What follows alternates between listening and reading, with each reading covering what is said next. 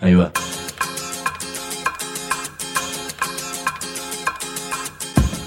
La Vaca es una colecta de recursos, es una cooperativa de trabajo, es una página web, un periódico mensual, una editorial, una cátedra, un bar. Es lo que necesitamos crear para ganarnos la vida y perdernos la obediencia de vida. La Vaca es comunicación, ida y vuelta. Ahí va. Decimos no te calles, decimos como se te cante, como te salga, como puedas. Decimos para que escuchen los que te dicen, vos no digas ni mu. Ahí va. Yo soy medio descreído. No estoy seguro de que haya justicia, no sé si hay bondad, no sé si hay libertad. Lo que sí sé es que hay personas justas, personas buenas y personas libres. Si te cruzas con alguna de ellas, decimos. Hay comunicadores, periodistas, escribas, locutores, editorialistas, opinólogos, denunciadores, mobileros, columnistas, conductores, especialistas, interpretadores. Mejor decir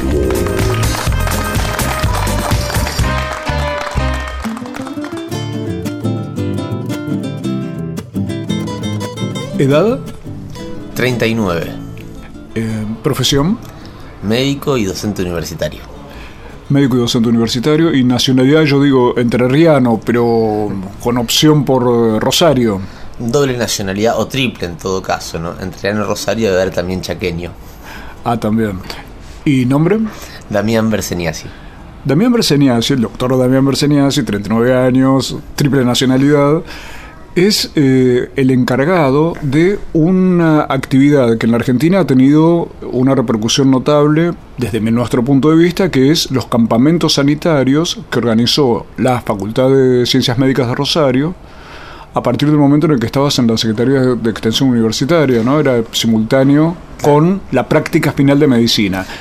¿Qué quiere decir eso? Que la práctica final es ¿Qué, es eso los campamentos? La, práctica final es la última, el último ciclo que tiene que transitar un estudiante de medicina en, la Facultad de Ciencias Médicas de Rosario para poder obtener su título. Es como la última materia, para que se entienda más fácil. La, evaluación final de esa práctica final, según la, la legislación en Argentina, tiene que ser una evaluación integradora y a nosotros se nos ocurrió en el año 2009 eh, que la mejor forma de hacer una evaluación que sea integradora de todo lo que un estudiante aprendió durante nueve meses haciendo práctica en el sistema de salud con la comunidad no era en una oficina en la facultad, en un aula o con un bolillero, sino que era con la comunidad. Así que bueno, eh, creamos este dispositivo eh, con el doctor Gastón Palazos y el doctor Alejandro Balini, se llama Campamento Sanitario, como un dispositivo de evaluación final de los estudiantes de la práctica final, que es la última evaluación de la carrera, que al mismo tiempo sirva para vincular a la facultad a través de los estudiantes y los docentes con la comunidad que ha financiado y que financia la posibilidad de que la universidad pública esté abierta y que esa vinculación sea no solo para ir a saludarnos, sino que sea para construir datos estadísticos, datos epidemiológicos respecto a cuáles son los problemas de salud que tienen las comunidades de la región en la que nuestra facultad está para que al mismo tiempo eso nos permita, dentro de la facultad, en una especie de segundo paso, ordenar nuestras estructuras curriculares en función de las necesidades sanitarias de la región. Esto que nos está contando Damián Berseniasi pasa a ser una cuestión de suspenso, porque ya vamos a ver a dónde deriva esta cuestión, pero me parece impresionante, siempre me impresionó Damián, el cambio de paradigma que significa, que es que en lugar que los, de que los estudiantes estén encerrados en, el claustro, el claustro universitario, ¿no? En, el lugar de que estén eh, solo en el laboratorio, obviamente tiene que haber algo de claustro, de estudio, de concentración de laboratorio y demás, pero es sacarlos a los campos, a los lugares, a los pueblos, para que lo que hace la universidad le sirva al chico para, o al joven para aprender, pero de paso que sea una devolución a la sociedad en términos de hacer cosas que el Estado en otros ámbitos no está haciendo. Claro, en realidad eh, lo, lo, que nosotros nos planteábamos era cuál es la razón de ser de la universidad. Claro. Entonces, desde ahí, desde, desde nuestra convicción de que la razón de ser de la universidad no es formar maquinitas humanoides para el mercado, sino eh, ayudar en la construcción de ciudadanos con determinadas herramientas que puedan hacer su aporte en la transformación de la realidad, es que nosotros pensamos permanentemente, a veces nos sale mejor y a veces no nos sale tan bien, eh, de qué forma nuestra praxis docente y, nuestra actividad institucional aporta en ese sentido. Entonces, si nosotros decimos que queremos una universidad que, que honre los, los pilares de la reforma universitaria de los jóvenes reformistas del 18, Queremos una universidad que, que, forme un profesional que sea sólido desde lo científico y comprometido socialmente con su historia, con su tiempo, con su comunidad. Que queremos una universidad que pueda ser la que evidencie la, la situación que viven las sociedades para construir saberes que permitan generar tecnologías que transformen positivamente esas realidades nosotros no podemos seguir creyendo que eso se hace en un laboratorio entre cuatro paredes con una probeta. Y es interesante que siempre hay un concepto sobre ciencia aplicada, por ejemplo, que en general tiende a usarse a que esa ciencia aplicada es contratos en la práctica de las facultades o las universidades con determinadas empresas para hacer investigaciones que casi siempre le conviene mucho a las empresas y hemos tenido casos trágicos de esto, como las explosiones que ha habido en universidades, como en el caso de Córdoba, en el caso de Río Cuarto y demás, donde la ciencia aplicada terminaba en cualquier cosa, pero aquí este, el caso de lo que Damián si nos está contando con respecto a la Facultad de Ciencias Médicas de Rosario sería un caso de ciencia aplicada en serio y para algo bien concreto para la sociedad. Claro, ahora es... Eh, partiendo de una discusión sobre qué es la ciencia, nosotros decimos vamos a construir conocimiento con las comunidades. Vamos a construir saberes. No porque nosotros somos los que lo tenemos al saber, sino porque lo vamos a construir con otros. Claro. Y desde ahí, desde esa lógica es que estamos intentando eh, llevar adelante nuestra praxis docente, que al mismo tiempo es nuestra praxis profesional, para formar los profesionales que puedan, una vez insertados en el sistema de salud, desde los distintos lugares de donde se puede insertar un trabajador de la salud médico médica en el sistema, entender que su praxis cotidiana puede ser transformadora o puede ser reproductora de lo que hay. Claro. Habiendo conocido la realidad, habiendo estado en contacto con la gente, no desde el centro de salud, sino desde la casa de la gente. Claro, viendo... A ver, a nosotros nos han pasado cosas muy raras. Una de las actividades que hacemos en el campamento sanitario es un relevamiento epidemiológico. O sea, vamos casa por casa barremos el 100% de las casas del pueblo. Eh, hemos tenido picos máximos de cobertura del 88% y mínimos del 52%. Claro, para que se tenga una idea, cuando se hacen estas encuestas que tanto difunden los medios, se habla de porciones de la población que nunca exceden el 2-3%. Lo que ustedes hacen es que van a pueblos concretos y ahí recorren todas las casas. Todas las casas del pueblo. Digo, y en esa, en esa encuesta lo primero que se hace es caracterizar el lugar, digamos, caracterizar la familia, cuántos integrantes hay en la familia y después, bueno, dónde viven, lo que se llaman técnicamente condiciones objetivas de existencia, ¿no? Cómo es la casa, si tiene eh, techo de chapa, de paja, de si la casa es de cartón, de material. Y una de las preguntas es si tiene baño adentro o afuera de la casa. Esas son, las preguntas están en el censo, en la encuesta permanente de hogares. En un pueblo nos pasó que había casas que no tenían baño, ni adentro ni afuera. Algo que nunca se nos hubiese ocurrido, no, se nos pasaba por la cabeza a quienes estábamos en la facultad planificando una herramienta para poder relevar la situación sanitaria de la población, ni a los estudiantes que se formaron como médicos. Claro. Pero esa gente existe y esa gente paga impuestos y esa gente permite que la universidad forme médicas y médicos que no tienen idea que esa gente existe y vive de esa forma. Y que no lo hubiera tenido nunca si no hubiésemos ido a ese pueblo y no hubiésemos ido a esa casa a buscarlo a la casa. Entonces cuando el estudiante vuelve y dice, claro, y yo, le, yo pensaba cuántas veces en el centro de salud, en los nueve meses anteriores de práctica, nos decían los estudiantes, ¿no? Yo le decía a la gente, bueno, lava la comida con agua, no te olvides de poner el agua con la gota de lavandina y... Y nunca me imaginé que quizás no tenían agua o no tenían el baño y esas cosas son las que se logran cuando uno sale de su lugar de confort y se decide a ir hacia donde el otro vive. Bien, yo decía que esto es de suspenso porque lo que nos está contando el doctor Damián Berseniasi, titular de la práctica final de la Facultad de Ciencias Médicas de Rosario, es esta experiencia de los campamentos sanitarios, la salida de los estudiantes, que de pronto se puso en peligro cuando Damián se encontró con las puertas de sus oficinas y todas estas investigaciones realizadas encadenadas. Ya volvemos para que Damián Berseniasi nos cuente qué pasó con esas cadenas y esos candados. Decimu. www.lavaca.org. Decimu.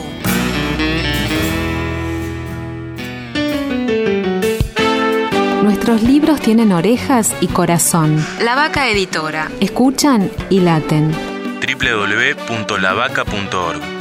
Una red de pensamiento libre que financias vos. La Vaca Editora. Encontralos en las librerías amigas o en www.lavaca.org.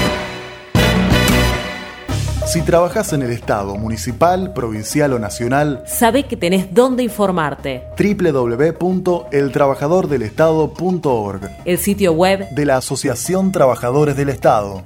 noticias, Opinión, entrevistas. videos, www.eltrabajadordelestado.org. desde 1925, presentes. En la defensa de los derechos de los estatales argentinos. Asociación Trabajadores del Estado. Decimu. No adivinamos el futuro. Creamos el presente. Decimu. Por el derecho a la rebeldía.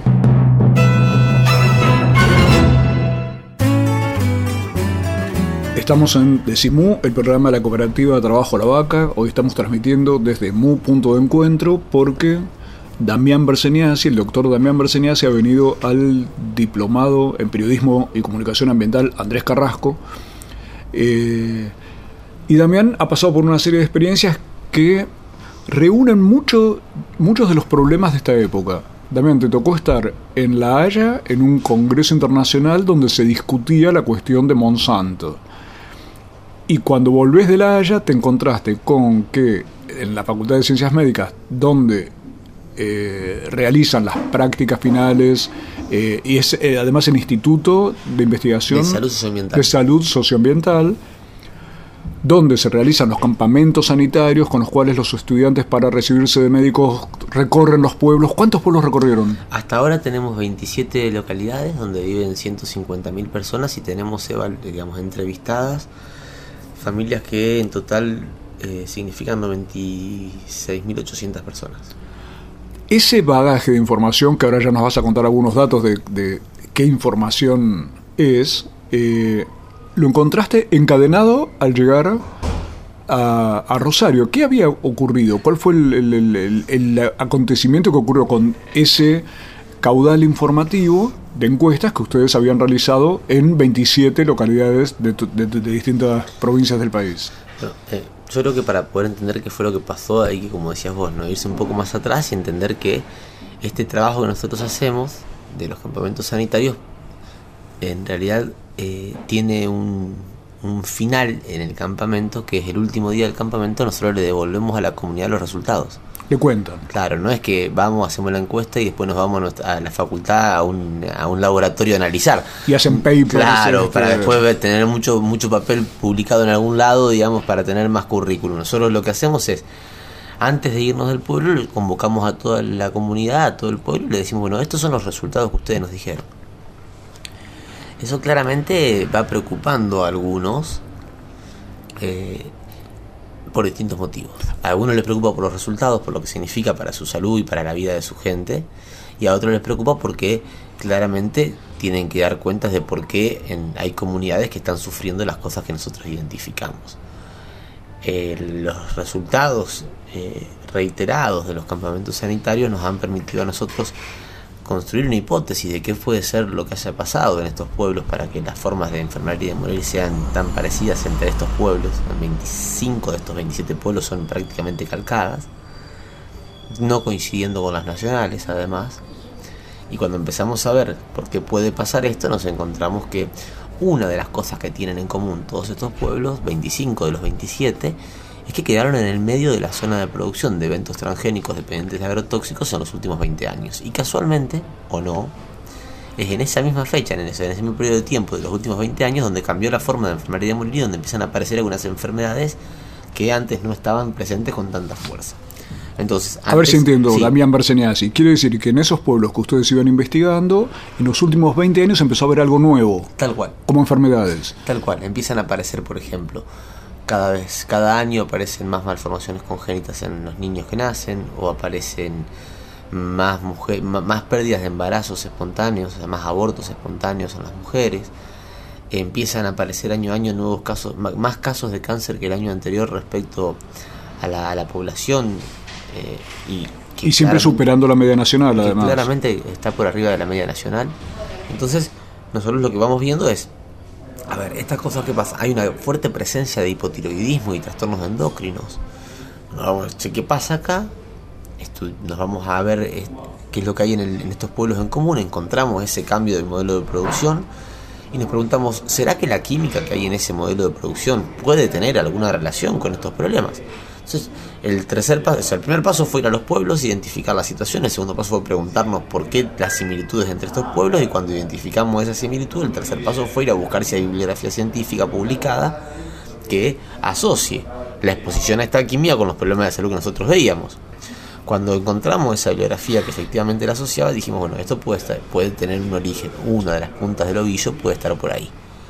Empezamos a difundir esto porque entendemos que el rol de la universidad es producir datos para la comunidad, claro. no para los papers, digamos. Y al difundir esto se empiezan a poner algunos muy nerviosos porque no pueden explicar por qué si son responsables del, por ejemplo, los sistemas sanitarios eh, no han hecho algo para evitar que estos modelos de producción generen estos daños y otros empiezan a preocuparse y a convocarnos para que a esto lo digamos en espacios donde pueda tener mayor resonancia. Así es como llegamos a La Haya, al Tribunal Internacional Monsanto que se hizo en los días 15 y 16 de octubre pasados, ahí en Holanda, eh, ante un tribunal con cinco jueces internacionales, 30 testigos de todo el mundo, pudimos compartir nuestra experiencia, nuestros testimonios, eh, de distintos eh, campos, digo, desde las víctimas directas de los modelos agroindustriales o de la química, hasta los científicos que son perseguidos por de, a ver, por haber demostrado, evidenciado estas cosas, los productores que no pueden... Los científicos que demuestran que el, eh, los efectos en la salud del tema de los agrotóxicos y son perseguidos por hacerlo. Sí, tal cual. hubo todo un módulo de, científicos que, que explicaban y contaban cómo habían sido perseguidos a partir de haber demostrado esto. Nosotros no, nosotros habíamos ido a contar lo que hacíamos y el resultado de nuestro trabajo.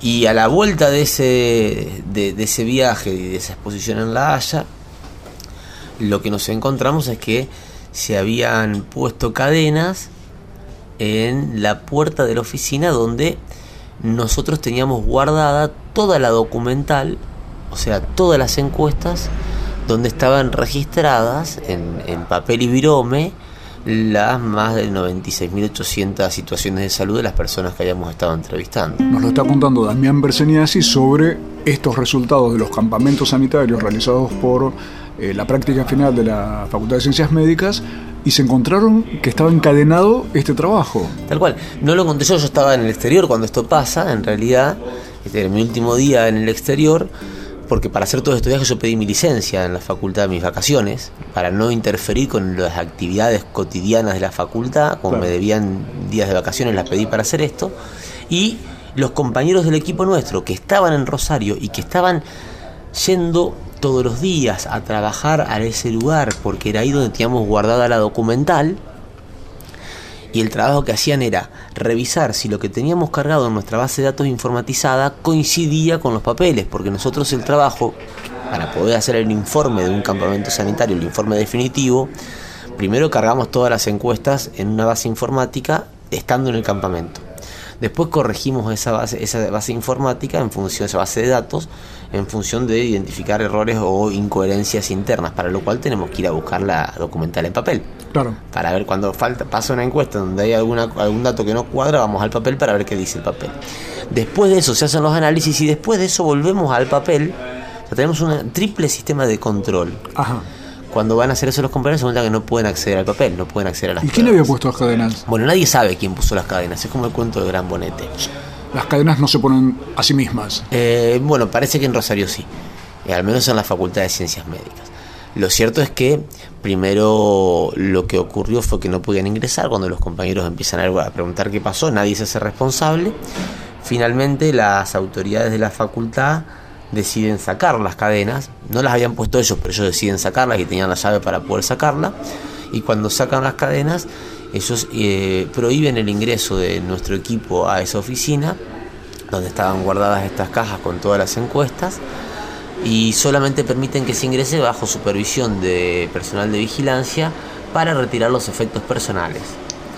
Esto nos impedía trabajar, de hecho estuvimos 10 días sin poder trabajar en el análisis de los datos, y cuando esto se hizo público, se generó una ola de solidaridad que para nosotros fue conmovedora, a nivel nacional e internacional, miles, porque fueron miles, fueron más de 2.000 mm, personas que firmaron las eh, cartas y las solicitadas y las peticiones en internet y que mandaron mails a los correos personales del decano y del rector de la universidad que no había tenido actividad directa en esto, pero era el rector de la universidad, tenía que saberlo. Y a partir de, ese, movimiento que nada más 20, 48 horas generó tanta solidaridad, el día martes, 10 días después de haber sido encadenada la puerta, nosotros tuvimos la posibilidad de acceder a la oficina con el asesor jurídico de la facultad, hacer un inventario de todas las cajas que tenían todas las, las documentales y trasladar todas esas documentales de esa oficina a la otra oficina que es la oficina del Instituto de Salud Ambiental donde ahora están a resguardo para que nosotros pudiéramos proseguir Puedan seguir trabajando. Bien, estamos viendo la secuencia por la cual las investigaciones de la práctica final de la Facultad de Ciencias Médicas de Rosario pasaron por este embrollo y ya vamos a volver con Damián y el doctor Damián y justamente titular de esa práctica final y del Instituto de Salud Socioambiental, para ver qué significa este episodio tan raro donde las cadenas se instalan en las puertas para ocultar vamos a ver qué cosas.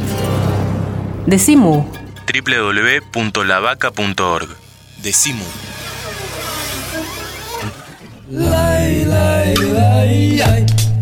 Libros y alpargatas. Venía Mu punto de encuentro. Mate y bizcochitos.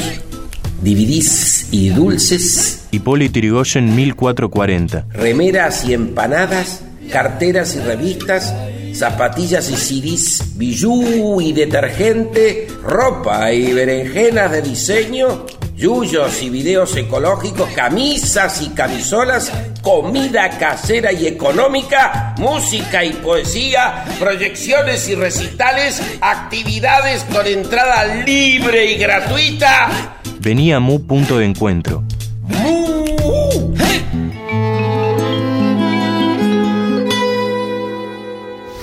Cuando sea grande quiero ser periodista, para construir un futuro con libertad, para decir la verdad y defender la democracia. Eso es ser grande para nosotros. Somos revistas culturales, independientes, autogestivas, comunitarias, cooperativas.